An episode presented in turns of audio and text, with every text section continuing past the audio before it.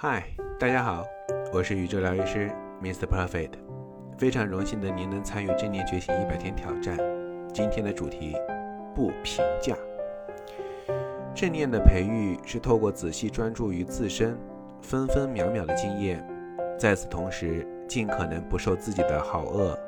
意见、想法所牵制，这让我们直接看透事理，以一种客观的不偏不倚。不加修饰的态度来观察或者参与，而不是戴着有色的眼镜或者心中的理想来扭曲事理。要对自己的自身的经验采取立场。首先，对于各种内在或外在的经验，你必须能觉察心里川流不息的评价与惯性的反应。其次，学习这些评价中惯性反应中往后退一步。当我们开始学习关注自己的内心状态后，会惊讶地发现，原来我们总是不停地在评价着各种经验。对于所见的一切，几乎都以自己的评价和偏好为基准，不断地分类并贴上标签。我评价某些人事物是好的，出于若干理由，我对他们感到愉悦；我抱怨某些人事物是不好的，因为我对他们感觉不好。其余的则归类为中性，因为我不与相干，我几乎不会注意到它们的存在，通常也不会引起我的兴趣。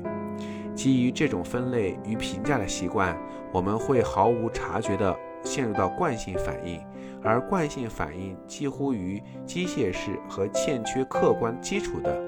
各种大大小小的评价盘踞心头，让我们很难感受到平静。很难对内在或者外在正在发生的事情有敏锐的洞察，于是这颗心像溜溜球，整天随我们的评价上上下下。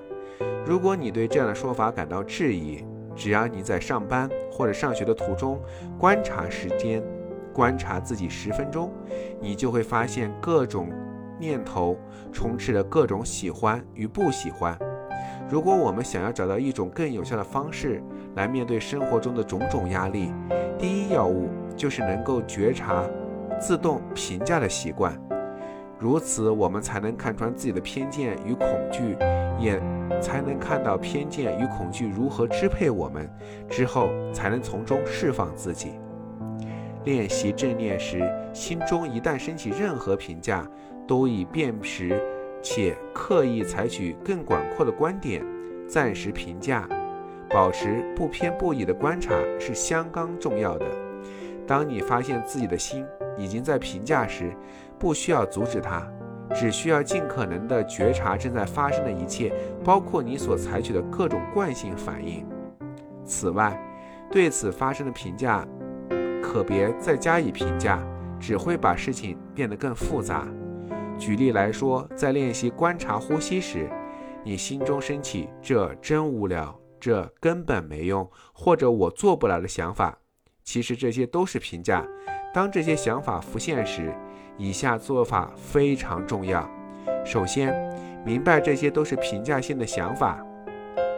其次，提醒自己先搁置这些评价，既不追随这些想法。亦不要对这些想法有任何的惯性反应，只单纯的观察心中所浮现的一切，然后全心全意的觉察呼吸。那我们就开始今天的冥想练习吧。